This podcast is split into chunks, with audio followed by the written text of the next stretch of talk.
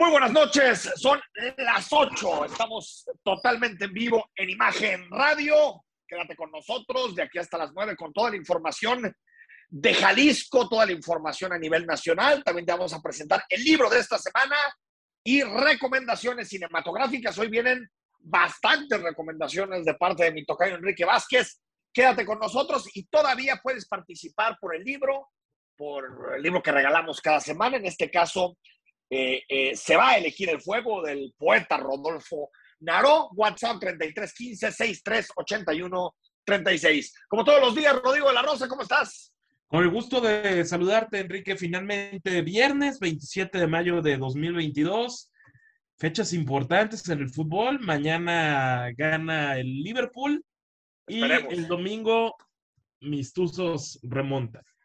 Remontan, bueno, veremos. De todos modos, felicidades. Ahora sí que lo que están haciendo los rojinegros, más allá de filias, fobias, de a quien le vayan, me parece que es digno de resaltar campeones y en otra final y con 2 a 0 de ventaja en la final, me parece que, que no le podemos quitar mérito ninguno al equipo de Diego Coca, que al final sabe lo que juega, sabe cómo se debe desenvolver en el campo y por lo tanto están cerca de levantar el tercer título de la historia de los rojinegros del Atlas. Oye, Rodrigo de la Rosa, uno de los temas que esta, que esta semana nos marcó son los audios que involucran al presidente del PRI, Alejandro Moreno. El famoso Alito, que ha pasado por distintos apodos. Ese es su apodo por el que todos lo conocen, Alito. Pero al principio, cuando fue elegido presidente del PRI, pues era tan cercano a las tesis de López Obrador que le decían AMLito. Eso ya es cosa del pasado, como diría la canción. Eso ya realmente estamos muy lejos porque hay una guerra abierta, clara, después de la votación de la reforma eléctrica entre Morena y el partido que encabeza el PRI, que encabeza Alejandro Moreno, que es cierto que lo tiene en este momento, al menos los que están ahí, los pocos que quedan en el PRI lo tiene unido, pero estos días la gobernadora de Campeche, Laida Sansores, ha hecho públicos distintos audios en donde el señor Alejandro Moreno sale muy mal parado. El primero, el que escuchamos hace algunos días y que todavía lo platicamos la semana pasada. Alejandro Moreno, Alito, enojado con, con Cinépolis, con su dueño, con Alejandro Ramírez, porque pues, nada más le estaba dando 25 millones de pesos para la campaña. A ver, te refrescamos un poco esta declaración de Alito. ¿Qué nos dijo ese cabrón? ¿Cuántas crees, Pedro? Seis mil. Ey, tiene en Asia, tiene en China, tiene en África, tiene todo. Imagínate, güey. Oye, y que te dé 25 millones de pesos. O sea, lo valoramos. Eso dio. 25 millones de pesos. Bueno, hay que decir, Rodrigo, que esta declaración ya está siendo investigada por el INE. Para aquellos que dicen que el INE protege al PRI o protege al PAN o protege a los que no son morenas, Ciro Murayama a través de su cuenta de Twitter ya anunció que este, este audio en específico ya está siendo investigado por un posible delito electoral por parte de las autoridades. Sí, exactamente. Enrique, este, esta serie de audios reflejan que se llevan, me parece muy pesado en, Morena y en la clase política en general.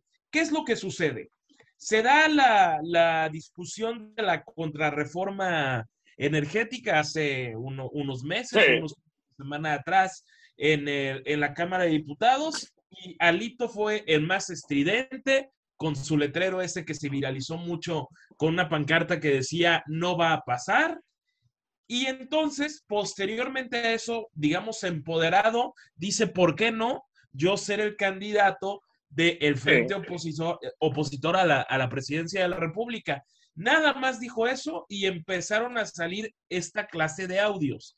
Eso te habla, te refleja, uno, que fue espiado hasta decir basta durante su gobierno, porque seguramente hay más, hay más audios, y también te refleja que, que, no es un afán genuino doblegaste a lo poco que te queda del prismo para pasarnos nuestra reforma eléctrica. Tal cual, es un asunto, lo, que le llaman la justicia selectiva o, política.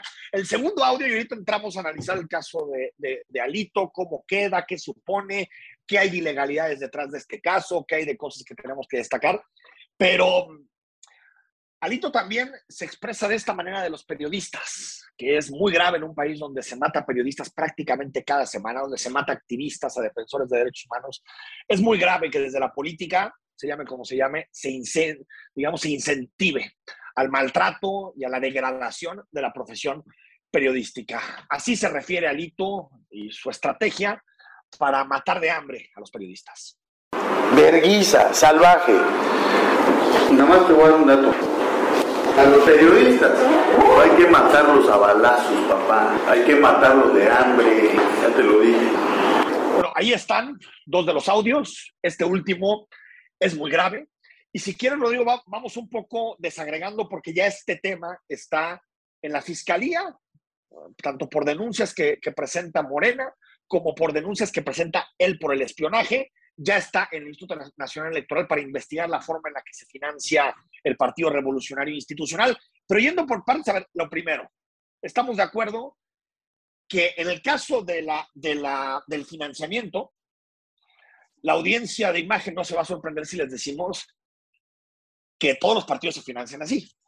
Lamentablemente, lamentablemente se financian de fuentes legales, que es el dinero público, de aportaciones legales, que también se permite privadas, que son muy pequeñas, y también con distintos intereses que están atrás de los partidos políticos y lo que buscan es tener diputados, senadores, alcaldes, que sean aliados para que después les, dan, les den contratos públicos. Diría que uno de los, eh, de, de digamos, de las explicaciones de la corrupción sistémica en este país tiene que ver precisamente con eso, con que los políticos desde las campañas ya llegan con muchísimos enjuagues, con muchísimos acuerdos que después suponen, Rodrigo, pues dar un contratito de obra pública, dar un permiso, dar por acá, terminar de, mm, eh, digamos, de apoyar a ciertas empresas, a ciertos contratistas.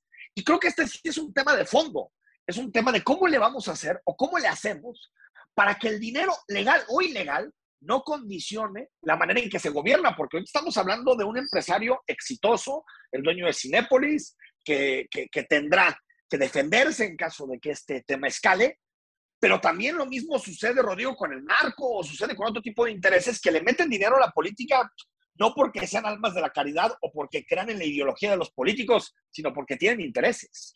E, exactamente, y si a esas nos vamos, o sea, de ser cierto que la familia Ramírez, propietaria de Cinépolis, le dio 25, los 25 millones al, al PRI, muy seguramente es un modus operandi de que también se lo pueden dar al panismo y al morena. hasta morena.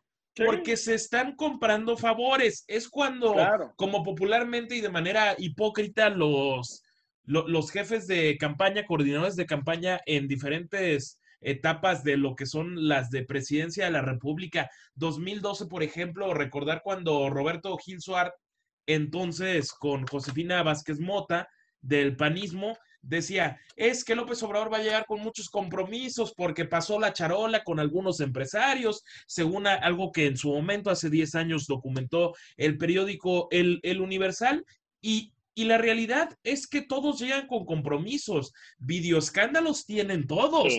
de hecho, los que más videoescándalos tienen están ahorita en el, en el Gobernando. Gobernando, eh, eh, gobernando y, y ahí aparece el ex esposo de la jefa de gobierno Claudia Sheinbaum, el señor Carlos eh, Simas. y esto, y esto que nos dices que es, es, del sistema, no, no solamente de un partido, sino del sistema, nos debe llevar es un tema totalmente sistematizado. sistémico, sí. O sea, lo que, lo que, eh, o sea, a, lo que quiero llegar para que la gente lo entienda es que estos intereses compran de pronto políticos que les dan favores o que defienden posiciones. Después de lo que sucedió, estimado Rodrigo, la tragedia de Uvalde en Texas, se ha discutido mucho cómo le hacen en Estados Unidos para regular el uso de armas. Recordemos que si cumples 18 años en Estados Unidos es mucho más fácil que vayas por un arma casi casi a que compres unas chelas, porque a los 21 años, a los 21 años puedes beber, pero a los 18 años ya puedes comprar un arma, una cosa eh, increíble, ¿no? increíble en cualquier lugar del mundo. Pero bueno, ¿por qué no se regulan las armas en Estados Unidos? porque la Asociación Nacional del Rifle, que es un lobby potentísimo, es un grupo de cabildo potentísimo en Estados Unidos, pues tiene prácticamente comprados a todos los republicanos que se niegan a empujar leyes que permitan regular el uso de armas. Por lo tanto, este tipo de acuerdos que se hacen en el oscurito sí tienen que ver con tu vida y tienen que ver con las legislaciones, con tu dinero y con los impuestos que pagas. Ahora, espionaje, Rodrigo. Se nos decía, se nos dice el presidente, no somos iguales que los del pasado, no somos iguales. Pues estas prácticas son las de siempre. Estas prácticas son las de espiar a los opositores políticos, las que utilizó Peña con Pegasus para presionar a gente de sociedad civil, a medios de comunicación, al propio Andrés Manuel López Obrador. Es decir, esto de espiar a los rivales para después destruirlos es un viejo molde de la política y es bastante incongruente para quien dice que ya no se utiliza el poder como antes. Si esto es lo mismo de siempre y el espionaje es ilegal, ilegal. se hizo, se hizo, perdón, Rodrigo, con Lorenzo Córdoba, recordarás, cuando aprobó el INE aquella multa histórica al Partido Verde, lo grabaron también hablando de forma desafortunada eh, de un encuentro que había tenido con comunidades indígenas, pero en una conversación privada, particular. Lo grabaron para desacreditarlo y para destruirlo esta estrategia del morenismo para destruir a Hito, que yo pienso que es un corruptazo, pero más allá de eso, eh, no justifica los medios, eh, es una estrategia de viejo cuño, las que hemos conocido siempre.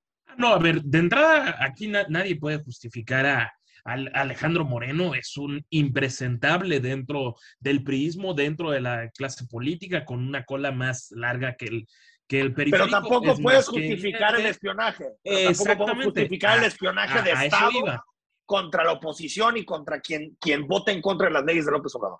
Es que eh, eh, exactamente a, eso, podemos ir. Se están yendo a los al antiguo régimen, Enrique. O sea, nunca dejamos del 1 de diciembre de 2018 a la fecha el viejo régimen, sino que estamos rememorando todo lo que sucedía, el espionaje cotidiano. ¿Cómo se puede hablar de que no hay espionaje cuando se espió a Alejandro Moreno, bueno, presentable, y cómo estamos justificando que de forma ilegal Laida Sansores, hoy gobernadora, exacto, e-, esté difundiendo sus audios, es ilegal. Es ella, es ella. O sea, no, no es, antes, bueno, se filtraba la prensa, ahora es ella, ella, la que hace públicos esos videos. ¿Qué le va a hacer la, ¿Y qué le va a hacer la justicia, Rodrigo? Nada. Nada. No, no, no. Nada. Por supuesto que ah, pero bien, pero bien que cuando un periodista haciendo su trabajo de un retweet a una información relacionada con Alejandro Hertz y con el fiscal, con audios del fiscal Hertz, abrió de oficio el fiscal Hertz contra el periodista. Ahorita me, olvidó, el nombre del periodista. Mario Maldonado, del Universal. Mario Maldonado, tienes toda la razón. Mario Maldonado. Imagínate nomás, ese es el país que se está construyendo, ese es el país que nos dicen donde ya, todos somos iguales ante la ley, donde no hay impunidad. Así de fácil contra la, gobernadora en prime time puede presentar los audios y las grabaciones que quiera, pero si un periodista da retweet a una información que es relevante y parte de su trabajo, todo el peso de la fiscalía. Y por último, Rodrigo, porque se nos va el tiempo, el PRI cómo queda. Próxima semana, próximo domingo, elecciones, seis estados, la mayoría gobernados por el PRI, todo indica que el PRI perderá todo.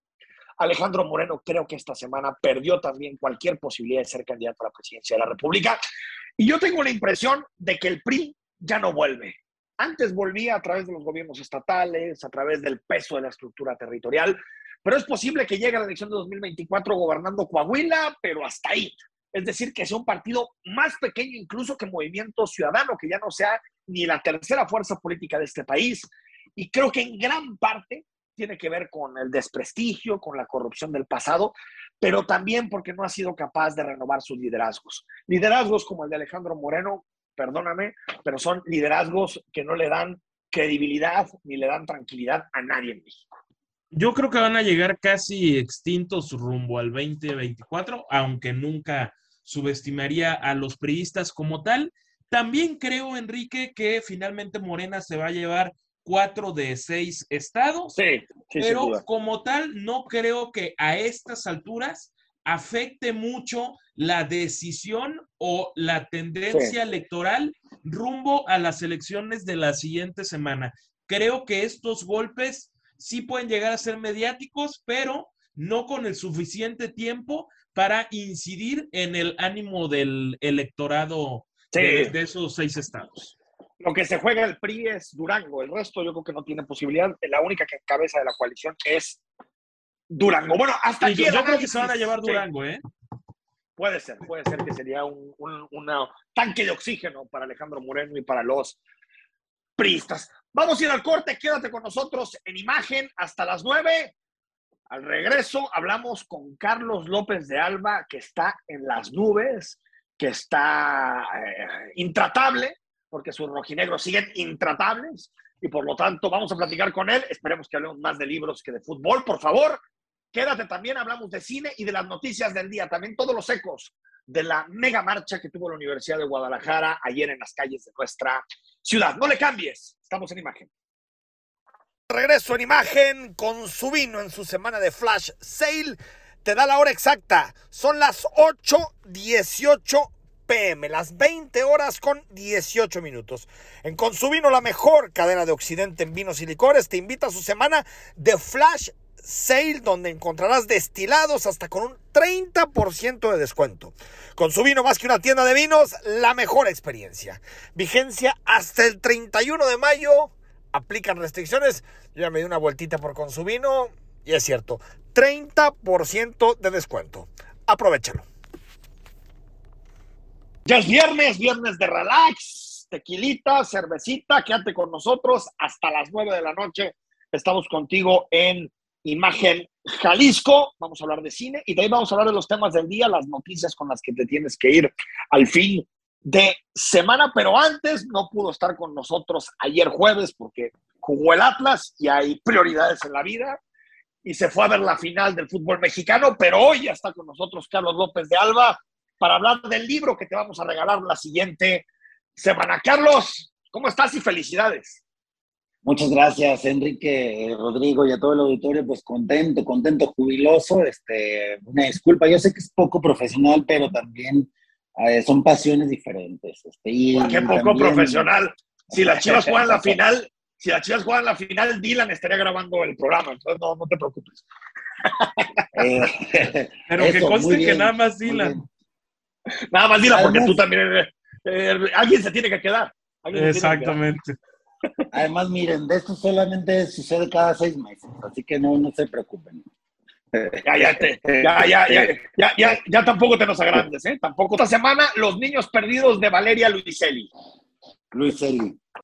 Sí, sí, sí, mira, este es un, un, ensayo, es un ensayo bien conmovedor, es un ensayo bien bonito. Valeria Luiselli es una, es una chica mexicana, bueno, una mujer mexicana que eh, saltó a la notoriedad con, con tres libros aparentemente muy sencillos, pero muy complejos, muy ambiciosos. Eh, primero un libro de ensayos que se llama Papeles Falsos y dos novelas que se llaman Los Ingrávidos y La Historia de mis dientes. Pero ahora vamos a hablar de Los Niños Perdidos, que como su nombre lo dice, el subtítulo es Un ensayo en 40 preguntas. Y bueno, les decía que es un libro muy conmovedor y muy bonito, pero también muy interesante, muy fuerte, porque les cuento un poco la historia. Valeria Luiselli, en, su experiencia, como, o sea, ella vive en la costa este, eh, este, de Estados Unidos, ha vivido en DC, en Boston, en Nueva York, y entre algunos de los empleos que ha tenido fue, fue intérprete del Servicio de Migración y Naturalización de Estados Unidos. Entonces, específicamente ella estuvo vinculada en el área de atención a los niños indocumentados. Y este ensayo nos habla de lo primero que tienen que hacer al llegar eh, los niños al, servicio de inmigración, sobre todo niños centroamericanos que cruzan México para llegar allá, es responder un cuestionario de 40 preguntas, un cuestionario eh, in situ que, les hace un oficial de inmigración. Y Valeria tuvo esta experiencia como, como le intérprete y a partir de ahí nos hace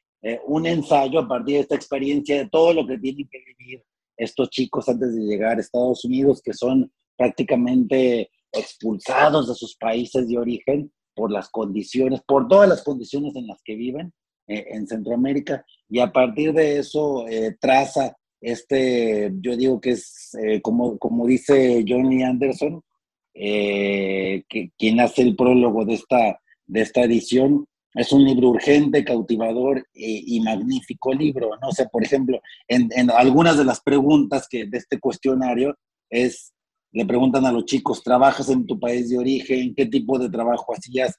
¿Cuántas horas al día trabajabas? Eh, y bueno, justamente Valeria lo que hace es, dice, por más que repitas el cuestionario, son totalmente impredecibles y son totalmente inesperadas eh, las respuestas de los niños, ¿no? Entonces, es un libro, la misma Valeria dice que, que además no solamente hay que traducir el cuestionario, dice, también tengo que hacer, o sea, también tenía que hacer una traducción del cuestionario que es bastante jurídico, lo hacen abogados de inmigración, o sea, entonces tengo, que, tengo, que, hacer la traducción del lenguaje jurídico infantil porque son niños de, de 6 a 13 años de edad, entonces, entonces digo, eh, por ejemplo, eh, en la página 57 nos habla un poco de las respuestas de los niños en primera persona, ya ves en tercera. Y aquí nada más planteé algunas respuestas que dice, cruce a pie, cruce nadando, soy de San Pedro Sula, soy de Guatemala, no conocí a mi papá, sí conocí a mi mamá, pero no me acuerdo de ella porque no sé cuándo fue la última vez que la vi, no sé si me abandonó, eh, pero yo tenía cinco años, eh, ella nos mandaba dinero, mi papá nunca mandaba nada, trabajaba en el campo, no sé cuántas horas, trabajaba 15 horas. Este, y además de que, de que bueno, eh, recoge, es, crudo, pero también es muy conmovedor porque no es un, no es un ensayo eh, o no es un libro tan documental, sino más bien es un libro muy testimonial. Este, no es un libro que, que nos muestra nada más el lado, el lado oscuro. Sí, sí. Carlos, me, queda, un minutito, pero lo, que me gustaría entender es lo más interesante de este libro, que por cierto lo voy a empezar a leer la siguiente semana, es, son los testimonios, es decir, eh, lo que los niños narran, niños y niñas narran sobre su vida y por qué tuvieron que dejar su país. Exactamente. Y además de los testimonios, mi querido Enrique y Rodrigo, es que pues Valeria, la autora, este, cuenta, o sea, ella es una, es una escritora y cuenta la historia, ¿no? Además, ella también se hace, se desdobla y dice, yo soy mamá en ese momento que, que escribió este libro, dice, yo soy mamá de una niña de seis años, entonces desde luego que, que le cuento mis experiencias este, de trabajo, le contaba las experiencias de trabajo a mi hija en las noches. Es decir, es un, además es un libro de 100 páginas, este, mis queridos amigos, se lee muy fácil, lo publica, lo publicó ya hace cinco años la editorial Sexto Piso en México. Vale mucho la pena y trae el prólogo de este periodista John Lee Anderson. John Lee Anderson, buenísimo, uno de los mejores periodistas del mundo. Oye, estimado Carlos, que nos escriban WhatsApp 3315 6381 36 y participan para llevarse el libro de Valeria Luiselli. ¿Me repites la editorial? Sexto Piso. Sexto piso, una super editorial. Estimado Carlos, que siga la fiesta y que sigan los buenos ánimos. Muy bien, nos escuchamos la próxima semana ya con las tres estrellas en la remera, como dicen los argentinos. Como dicen los argentinos. Un fuerte abrazo. Vamos al corte cuando regresemos. Tienes que enterar todo lo que tienes que saber antes del fin de semana. Estamos de vuelta en imagen, acercándonos al fin de semana. Ahorita te decimos quién se lleva el libro y también recorremos la semana con las principales frases de la semana. Pero antes, el presidente López Obrador, esperamos que hoy dijera si va o no va a la cumbre de las Américas en Los Ángeles, California, eh, para la próxima semana, del 6 al 10 de junio. No hay invitación a los dictadores de Cuba, Nicaragua y Venezuela. Todavía el presidente no lo quiere oficializar, pero todo indica que no va a ir. Así lo dijo el presidente. En cuanto se le informe de los invitados, él decide si va o no va. Entonces, ¿va a ser cumbre de las Américas o va a ser la cumbre de los amigos de América? Porque este, si se excluyen, ¿de qué país son? Mejor dicho, ¿de qué continente son esos países? ¿No son de América? Creo que está más que cantado, Rodrigo, que el presidente de la República no irá. Cantadísimo, Enrique, aunque no oficial. Ayer ya se informaba en algunos medios de circulación nacional e internacional que no estaban invitados Venezuela y Nicaragua, las dos dictaduras. Cuba y ya Cuba ya dijo. Cuba dijo Descartado de- desde Exacto. antes. Sí, Cuba dijo que ya no va.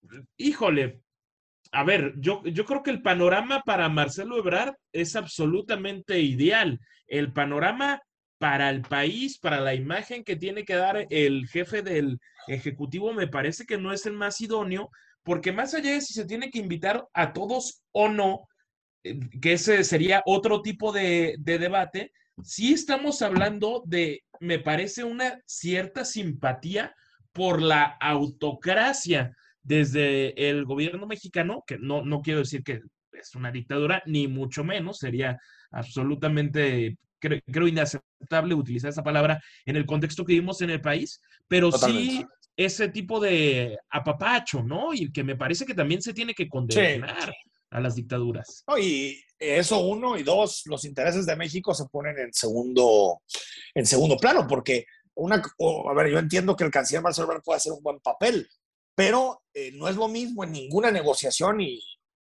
lo sabe cualquiera que tenga tres dedos de frente, pues que vaya el presidente de la República a negociar cosas para México a que esté el canciller. No le dan ni siquiera el mismo trato en términos diplomáticos. Por lo tanto, me parece que es un error. Por eso te habla que en muchos temas el presidente de la República pone sin duda la ideología por encima de los intereses de nuestro país. Bueno, concluyó la marcha en la Universidad de Guadalajara, tanto que se debatió, que se discutió en torno a este tema. Solo puntualizar, Rodrigo de la Rosa, que creo que más allá del debate de cifras, del baile, de cuántos fueron, si fueron los 100 mil de la UDG o los 46 mil de protección civil, creo que sí hay una cosa que hay que, que, hay que resaltar.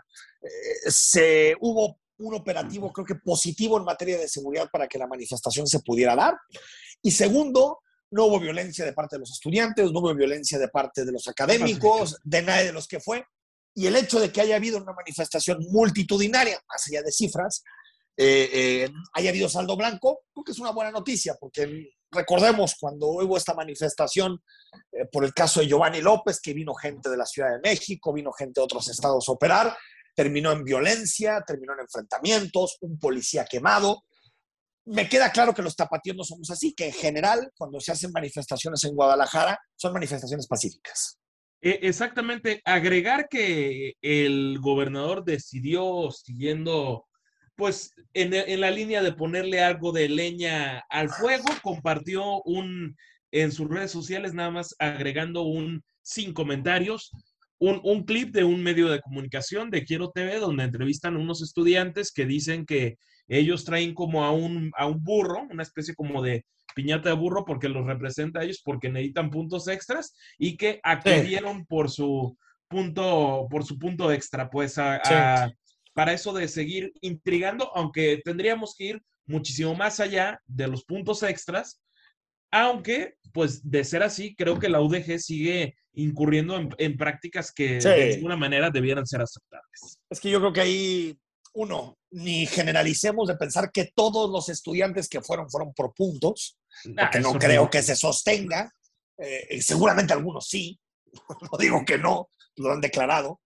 Eh, pero bueno, no hacer de, de- porque sucede de los dos lados, ¿no? De, de la anécdota hacer una categoría. Y me parece que en este caso, pues hubo estudiantes que fueron por eso y otros que fueron porque porque les, en una convicción por convicción o por política. ¿no? Al final, pues es muy complicado sacar una generalidad sobre todos los que estuvieron en la manifestación. Y Yo creo que los dos debates de fondo que tendremos que estar planteando y que a veces se confunden es uno, eh, eh, la universidad necesita democratizarse. Eso yo creo que ya a nadie le debe de quedar ninguna duda. Una cosa es que, que la universidad haya mejorado con Raúl Padilla, cosa que yo sostengo y lo veo en los indicadores del Sistema Nacional de Investigadores, de los programas de calidad. La universidad es mejor en las últimas tres décadas, sin duda. Pero eso no Sin duda. justifica que sea una institución controlada por un grupo político. Es que hay que desligar ambas cosas. Es, eh, digamos que, que un argumento así es como decir, bueno, está bien que China sea una, sea una dictadura porque crece económicamente. Está bien que la UDG sea una dictadura porque la universidad va bien. No, no, no. La democracia es un fin en sí mismo y me parece que la universidad debería democratizarse sin la intervención de poderes externos, sin la intervención de Alfaro, sin la intervención del PRI, sin la intervención del PAN, porque no pasemos del modelo de un grupo político que la controla a un modelo en donde eh, partidos políticos o intereses políticos son los que terminan administrando la Universidad de Guadalajara. Creo manos afuera que los políticos la revolución- el proceso. si se le puede, la revolución o el cambio dentro de la institución, me parece que tiene que venir Rodrigo de la Rosa de la misma comunidad universitaria que elija y que amplíe los canales de participación para que sea el mérito y no la lealtad política lo que defina los cargos en la institución. Simplemente eso, que pueda llegar a ser rector alguien pues que no necesariamente está de acuerdo con Raúl Padilla, pero que, sus credenciales académicas, pero que sus credenciales académicas lo validan. ¿Por qué no puede llegar un, un investigador de primera con doctorados en todos lados del mundo, del sistema nacional? Ahorita solamente llega el que es leal a Raúl Padilla y me parece que eso no es aceptable. Pero digo, eh, eh, eso, Enrique, su- sucedió hace 13 años, ¿no? En paz descanse Carlos Briceño y la forma trágica con la 2008. que te- Sí. terminó su vida, sí, que 14 años prácticamente. Y, y- y bueno, ¿cómo, ¿cómo terminó? Cuando terminas por controlar todo, esa persona que se levanta y hace un acuerdo con el, el titular del Ejecutivo, en ese entonces Sí. Emilio González, pues ca- caray, eh, es- en esa ocasión todo le salió bien al, al grupo político de la UDG o le terminó saliendo bien. le terminó saliendo bien por muchos factores que después, después tendremos posibilidad de conversar. Bueno, antes de irnos a las frases de la semana, hasta 2027, tres años después de que se finalice el gobierno de López Obrador, se podrá tener acceso a la bitácora de vuelos del avión de la Guardia Nacional con matrícula XC-MPF. Este avión fue utilizado por el secretario de Gobernación, Adán Augusto López, entre otros funcionarios, recordemos, para viajar a Coahuila y promover la consulta popular de revocación de mandato del pasado 5 de abril. El presidente dice que la vida pública sea cada vez más pública. Bueno, bueno, bueno. Menos cuando eh, es contra nosotros. ¿Qué Exactamente. justificación existe para reservar cinco años la información de la utilización de un avión, de un avión eh, pagado con recursos públicos? Me parece que, que todo esto, todo eh, lo hemos visto en las construcciones, en los modelos, en, en los grandes proyectos de este gobierno, siempre es lo mismo, la opacidad reinante. Rodrigo, vamos a las frases que nos queda poco tiempo. Nos queda poco tiempo y entramos de lleno en materia. Ya lo hablábamos ayer del pleito de la universidad y el gobierno del estado y fue durísimo Ricardo Villanueva porque aparte de que no se ha sentido solo, por fortuna, ahora dice, ya vete, Enrique Alfaro. donde los que no tienen voz necesitan nuestro micrófono. Los invisibles de Jalisco necesitan que la universidad le ponga los lentes al gobierno para hacerlos visibles. Hoy es cuando nosotros tenemos que asumir el peso y la responsabilidad del equilibrio político en Jalisco, porque los autoritarios creen que por disentir se les dobla. Y no, gobernador, nadie te quiere doblar. Si acaso quisiéramos que ya te fueras, pero no te queremos doblar. Eh, de alguna manera respetar lo que los jaliscienses votaron. Pero bueno, Alfaro también respondió en entrevista con Ciro Gómez Leiva.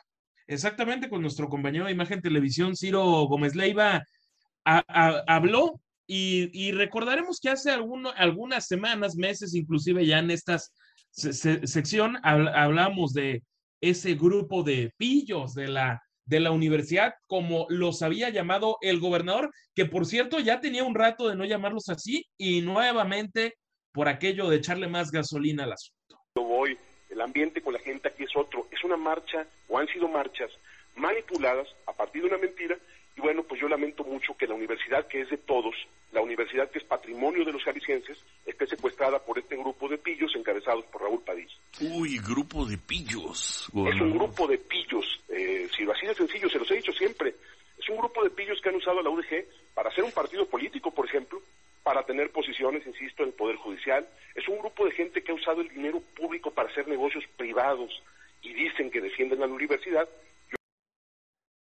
Bueno, bueno, y si usted estas dos frases se le hacen duras, vamos a otra que llamó mucho la atención porque Después de décadas de criticar el neoliberalismo, López Obrador decide o, o pasa a definir el neoliberalismo como el más perfecto de todos los modelos. La verdad es que yo sigo sin creer esta declaración, Rodrigo. absolutamente increíble, pero es que la corrupción echa a perder todo, pues también, también nosotros y la ingenuidad, ¿verdad? Totalmente. Escuchamos al presidente. Cuando se habla del modelo neoliberal, yo he llegado a sostener que si el modelo neoliberal se aplicara sin corrupción, no sería del todo malo. Es que se puede tratar del modelo económico más perfecto. Sin corrupción es el modelo más perfecto. Yo ya, ya, a mí el presidente ya me confundió. Ya, ya ahora sí que ya no. Eh, yo decía, bueno, pues es de esta determinada manera, pero ya cuando eh, también se vuelve un defensor, de- recordemos para que usted tenga una idea del neoliberalismo, porque se habla mucho de este modelo. El neoliberalismo fue un modelo económico que comenzó a partir de los 80, que básicamente lo que dice es que todas las decisiones públicas se tienen que tomar a través de criterios de mercado, es decir, no eh, con cero intervención de parte del gobierno y cero intervención por parte del Estado. Cosa que la izquierda siempre ha pensado otra cosa, que si bien tiene que haber una economía abierta, una economía de mercado, pues las desigualdades que genera el capitalismo, el Estado tiene que entrar a corregirlas. Salud, en educación, en política social, pero pues al parecer un día nos dice López Obrador que está a favor de ese modelo y después nos dice que no, que el neoliberalismo es el modelo perfecto. Yo verdaderamente ya, este asunto ya me parece medio cantinflesco. ¿Qué más, Rodrigo? Bueno, y entre la espada desenvainada, hoy el presidente habló y creo que nos podemos sentir aludidos tú, Cretinos. servidor, y por supuesto, mucha de la audiencia de imagen que tiene una postura crítica hacia el gobierno obradorista, porque el que lo critica, sobre todo en materia de seguridad, pues es un cretino, entre otras cosas. Los muy cretinos ahora, o desinformados, nos dicen, ¿y qué estás haciendo? ¿Por qué no resuelves el problema? Esa doble moral, esa hipocresía es lo que más molesta. Nosotros estamos enfrentando el problema atendiendo las causas. ¿Qué, normal se le ha hecho al presidente meterse y ca- descalificar a la gente que, que, que, que- critica a su gobierno y darle, recuerda, creo que fue la semana pasada, fue el fin de semana, no, al carajo, fue al carajo. Sí, La- exactamente. la- que se vayan al carajo, ¿no? Ahora eh, eh, son cretinos. Es que, ¿qué, ¿qué está pasando con el lenguaje? ¿Qué está pasando? Cosa es que el presidente puede expresarse y otra cosa es que sea capaz todos los días de insultar a la gente que gobierna. Al final, le gusta o no al presidente, pero son igual de mexicanos, somos igual de mexicanos, los que critican al presidente que los que alaban al presidente. Y me parece que eso te habla de la, de la estatura, de la baja estatura de Estado que tiene nuestro presidente. Y no podemos terminar sin Alito, ¿no? Exactamente, ya se está, ya se está haciendo cliente frecuente para mí que ya le gustó, pero digamos que estas frases, como siempre aclaramos, no, no son de hace una semana precisamente o de estos días, pero sí se dieron a conocer esta semana. Disfrutemos, si es que es posible, Alejandro Moreno.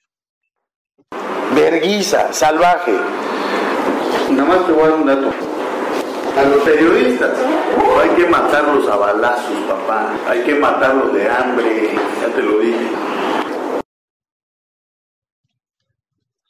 Hijo, pues ahí está. Terrible. Ahí está. terrible. Alito, alito, alito, alito, alito. Bueno, ¿con qué te quedas, Sommelier de la Rosa? Ah, no, no, no, pues perdón, Enrique, pero neoliberales, Sí, sí, sí, sí, es que es, pero sin duda. es difícil de igualar la frase de los neoliberales. Bueno, eh, dame un número, Rodrigo, aprovechando ya para irnos, dame A un ver, número venga. del 1 al 74. El 1 al 74 ahora es el 23. Osvaldo Rojas Alfaro. Uy, nos van a decir que somos alfaristas porque se le regalamos un Alfaro. Osvaldo Rojas Alfaro. Bueno, Osvaldo. Enrique, cuídate de eso, caray. Ya sé, ya sé. Mira lo que me preocupa. Vieras lo que me preocupa todos los días eso. Lo que me preocupa es lo que va a pasar mañana en París, olvídate lo demás. Osvaldo Rojas Alfaro. Se va a comunicar contigo el equipo de producción de imagen, Dila, Gisela, para decirte que te llevas una supernovela, No me alcanzará la vida, la novela de Celia del Palacio. Bueno, ah, no, no, perdón me, me confundiste. Lleva, esta semana fue el, el libro de poemas. Una, una disculpa, eh, elegir el fuego de Rodolfo Naró, no me alcanzaba la vida, fue el libro de la semana pasada. Entonces, elegir el fuego de Rodolfo Naró se va esta semana. Al corte, cuando regresemos, mi tocayo viene armado de muchísimas recomendaciones para este fin de semana. Estamos de vuelta, gracias por seguir con nosotros. Se nos fue rapidísimo el programa de este Viernes, como cada semana, escuchamos las recomendaciones de mi tocayo Enrique Vázquez. Hoy, salas de cine, Netflix, todas las plataformas propuestas para todos los gustos. Tocayo, ¿cómo estás? Tocayo, saludos para ti, la audiencia de Imagen Jalisco, y ahora hay recomendaciones tanto para ir al cine como para quedarse en casa. Y como son varias, seré breve con cada una de las propuestas. Quiero iniciar con lo que quizás más merece la pena. Se trata de Flea, huyendo de casa, un documental animado danés en torno a la inmigración de afganos hacia lo que en su momento fue la Unión de Repúblicas Soviéticas Socialistas en los 80 y posteriormente hacia algunos países de Europa. No les estoy adelantando mucho, pues todo esto lo aclaran al principio y lo que vemos en la pantalla es la recreación animada de los personajes a los que se les cambia el nombre y es narrado por el entrevistador Yamin, quien eh, con ese nombre y con una estupenda actuación de voz en off nos cuenta la terrible historia de persecución de sus padres, de sus hermanos y de repente estamos inmersos en un estrujante y conmovedor largometraje en tono de thriller pero tristemente basado en hechos reales y muy crueles. Flea huyendo de casa de Jonas Poel Rasmussen está en la cartelera tapatía desde este fin de semana. Y también en la cartelera y también en la época de los 80 llega 1982, el año que cambió el Líbano, de Walid Umwanes, justamente una historia que aunque parece ajena desde el punto de vista de unos estudiantes preadolescentes en un colegio situado en las afueras de Beirut, nos narra lo que ocurrió en 1982, justamente cuando Israel invadió Líbano y no obstante, en la película apenas vemos de lejos algunas explosiones y algunos aviones atacados en pleno vuelo sobre la cabeza de todos los alumnos de este colegio en ese día, que justamente están terminando su periodo escolar. No es tan estrujante como pudiera parecer, porque el director de esta película se centra más bien en los jovencitos protagonistas que están pues más al pendiente de sus exámenes, y la intención de uno de ellos de declararle su amor a una chica de su salón. 1982, el año que cambió el Líbano, también está desde ya en las salas de cine de Guadalajara. Y para quien, por otro lado, deciden mejor quedarse en casa, déjenme, les sugiero dos opciones para que no pierdan tiempo entre todos estos algoritmos raros de Netflix que cada vez va teniendo más producciones en sus programaciones, igual que todas las plataformas. Esta semana tuve la oportunidad de ver el casi estreno de Ricky Gervais Supernatural, su segundo show de stand-up para Netflix, en el que, pues desde el principio el comediante inglés advierte él, él mismo su gran sentido de ironía para enfrentarnos, por decirlo de alguna forma, de su manera de tocar los tópicos que ahora ya cancelan carreras no solo de personas relacionadas con el entretenimiento, sino también con políticos y demás figuras públicas. La reacción a este show llamado Supernature o Supernatural han sido de división en redes sociales, ya sea de los defensores de las personas trans como de quienes apuntan que la incorrección política nos asfixia en estos tiempos. La verdad es que hay puntos hilarantes, otros más o menos delicados en el show, de apenas una hora de duración. Y eh, también hay que decir, son espectáculos estandoperos que eh, están teniendo cierta relevancia justamente por el tratamiento de estos temas en los que a veces, hay que admitir, se camina por el filo de la provocación y la irreverencia per se. Ricky Gervais Supernature o Supernatural está ya en Netflix desde esta semana. Y finalmente, para quienes ya vieron los dos volúmenes anteriores de la colección de cortometrajes animados, Love, Dead and Robot está de vuelta con su tercer volumen. Iba a decir temporada, pero esta miniserie en realidad no es más que una colección eh, de cortometrajes en técnica de animación. No son episodios ligados uno con el otro, sino es una muy bien cuidada selección de historias con eh, las distintas técnicas de animación hoy en día. Eh, todos son en tonos posapocalípticos de inusuales historias de amor y por supuesto de robots y tecnología extrema. Hay para todos los gustos y para los fans del director David Fincher se incluye un trabajo de él, el primero en técnica de animación que le conocemos y creo que es uno de los mejores cortometrajes. Se llama Mal Viaje o Bad Traveling, un oscuro y escalofriante cuento en alta mar. Love, Dead Robots también ya está disponible en Netflix desde ya.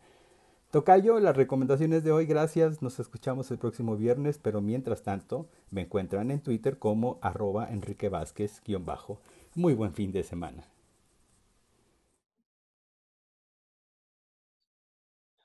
Rodrigo La Rosa, nos vamos semana de finales, fin de semana de Champions, de final de la Liga Mexicana. Es decir, no hay excusa para no pasárnosla bien con una cervecita, con un whisky, con un tequilita, a descansar, que, que, lo mereces. Y nos reencontramos el lunes, Rodrigo. Vengan los tequilitas, muy buenas noches a todos. Feliz fin de semana. Quédate con Yuriria Sierra, quédate en imagen, no le cambies. Yo soy Enrique Tucen y volvemos en Imagen Jalisco a las 8 el próximo lunes. Buen fin de semana.